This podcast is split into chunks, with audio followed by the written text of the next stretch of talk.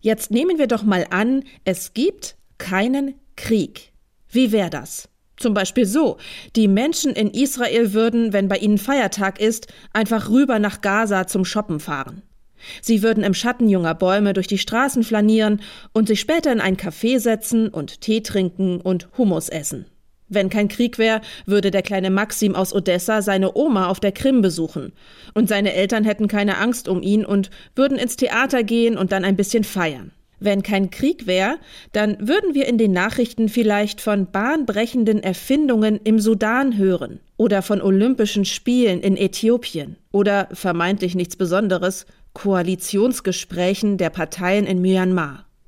Aber jetzt nehmen wir doch mal an, es gibt Krieg und leider ist da nichts anzunehmen, denn wir haben keine Welt ohne Krieg. Und die Wortgeschichte zeigt uns auch gnadenlos, woran das liegt. Krieg meint schon sehr lange, dass Menschen einander mit Waffen bekämpfen.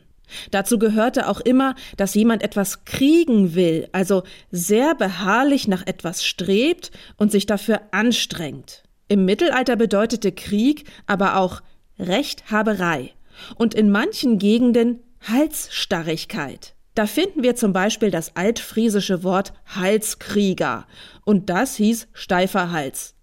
Insofern ist also jeder Krieg einmal damit losgegangen, dass jemand einen steifen Hals hatte, im übertragenen Sinne, dass ein Mensch nicht nach links oder rechts gucken wollte.